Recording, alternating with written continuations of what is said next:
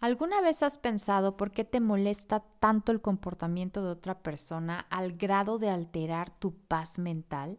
Cuando salimos de alguna relación tóxica, ya sea de pareja, de familia o laboral, la mayoría de las veces nos comprometemos a nosotras mismas y hasta nos decimos, esta vez no dejaré que la gente me lastime, no le voy a rogar a nadie, y menos por amor.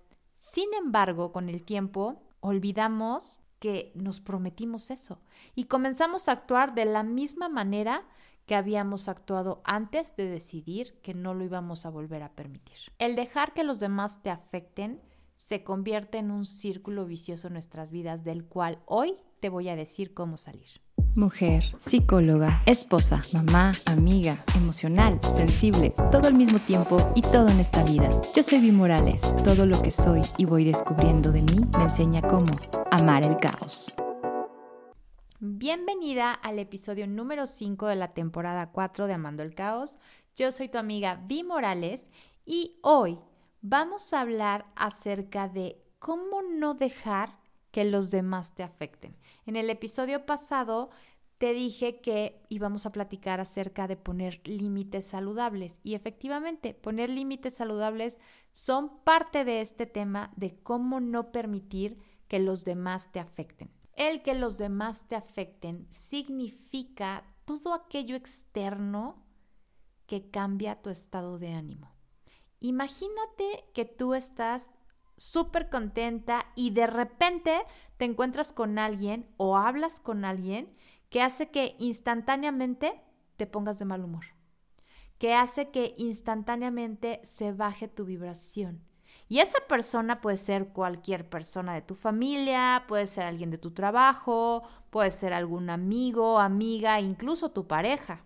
Y hay veces que no nada más te ponen de mal humor, también pueden hacer cosas que te lastimen, tal vez no con intención, tal vez su intención no era hacernos daño o tal vez si estamos muy apegados a alguien, a lo mejor hace algo que no esperábamos que hiciera, pero nosotras inmediatamente reaccionamos y pensamos que nos está haciendo daño, pensamos que no nos gusta y luego luego nos pone de mal humor.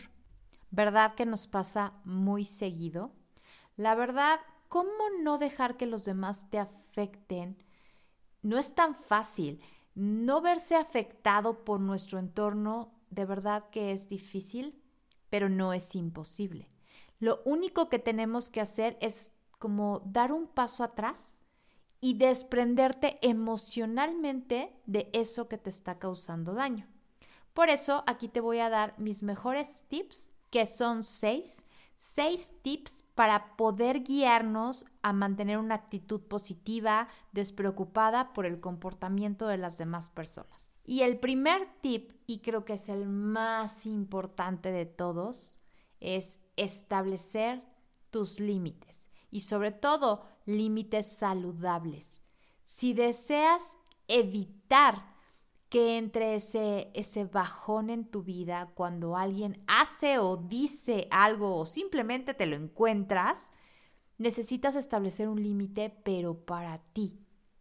Según la psicología positiva, un límite saludable es ese espacio entre tú y la otra persona que tú misma estás dibujando para garantizar tu paz. En ese espacio debe de ir bien definido qué cosas toleras y qué cosas no. Es muy difícil poner una lista de cuáles son los límites que debes de tener porque finalmente todas somos diferentes y todas sabemos qué toleramos y qué no.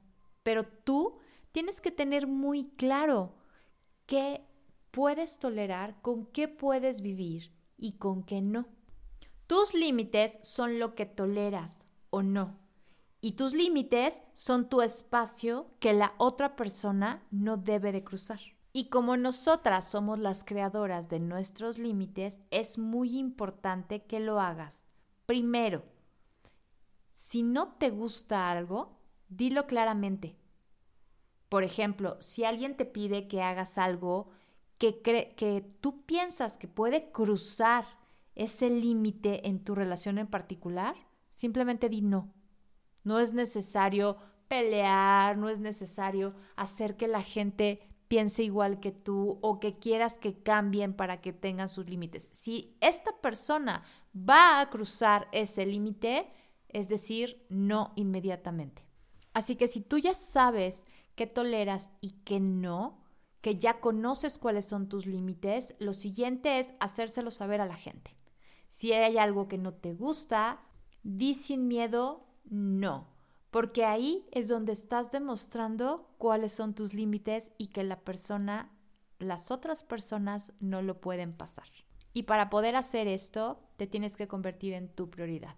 Eso ya lo hemos platicado varias veces. El que nosotras nos convirtamos en nuestra prioridad nos va a ayudar a empoderarnos y a sentirnos bien de poder poner estos límites muy claros, de poder decir que no sin sentirte mal. Y de esta manera, si tú pones un límite muy claro, la gente te va a dejar de molestar. O sea, lo que hacen los demás te va a dejar de afectar. El tip número dos es no reacciones. Este tip se los he puesto o se los he platicado en diferentes episodios porque creo que es de los más importantes. Cuando aprendemos a no reaccionar, cuando aprendemos a tomarnos una pausa para poder pensar bien en cómo vamos a actuar, porque es cierto que todas tenemos siempre la opción de tomarnos una pausa con calma para decidir qué vamos a hacer o reaccionar inmediatamente a lo primero que se nos venga a la mente y lo primero que queramos hacer. Y la mejor forma de tomarnos una pausa es siempre respirar profundamente. Antes, o sea, cuando veas a una persona que te molesta, cuando pase algo que te haga daño, que incluso te enojas, respira, respira profundamente y recuerda esta pausa y entonces tu cerebro va a poder buscar estas opciones para ti, cuáles son las mejores opciones para ti antes que reaccionar y después arrepentirse de ello.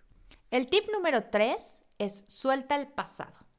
Esta eh, frase de soltar el pasado no me encanta, pero así se dice porque es la mejor manera de hacer entender el que ya no queremos traer a nuestro presente lo que pasó en el pasado. Se dice suelta el pasado, aunque no es así tan fácil. Ojalá pudiéramos hacer así, ¡pum!, lo soltamos con las manos y ya. Pero lo que sí es cierto es que todo aquello que te haya lastimado en el pasado, si tú lo sigues trayendo a tu presente, lo único que estás haciendo es dañar tu presente, afectar tu presente, no permitirte disfrutar de tu presente. Entonces, lo que tenemos que hacer es recordarnos todo aquello que te hace daño, que incluso hubo alguien que participó en eso.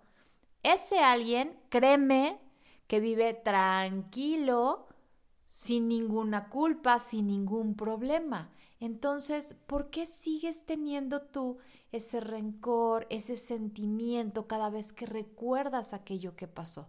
A eso me refiero con soltarlo. Se oye difícil, se oye feo incluso, pero la realidad es que ya pasó. Y entonces soltarlo significa que hoy en tu presente ya no te afecte. Porque el aferrarte a un resentimiento, solamente te está causando daño. Ya te causó daño en el pasado, pero te sigue causando daño ahorita en el presente.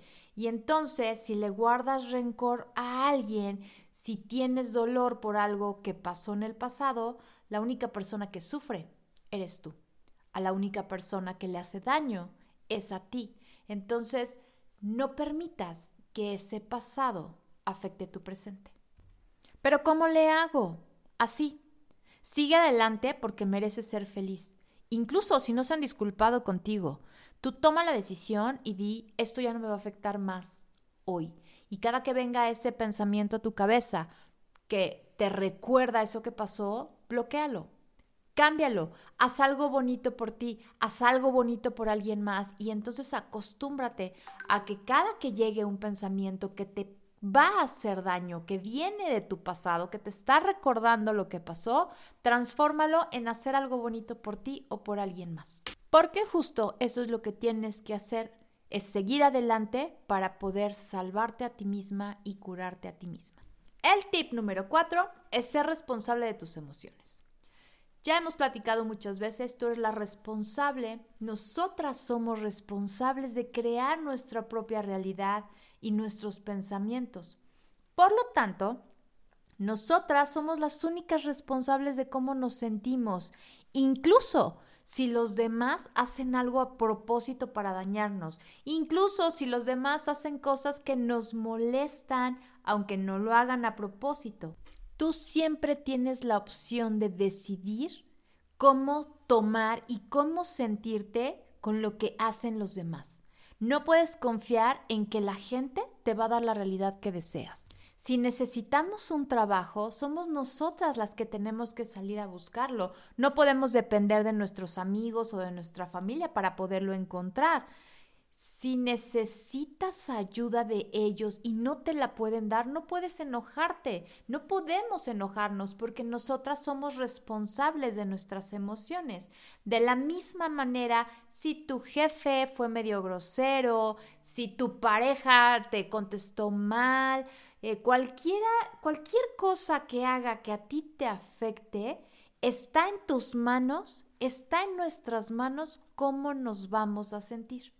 Entonces, cuando reducimos nuestras expectativas hacia los demás, automáticamente cambiamos ese, esa emoción, automáticamente cambiamos cómo estamos vibrando. Así que seamos responsables de nuestras emociones. El tip número 5 es entender que no podemos controlarlos.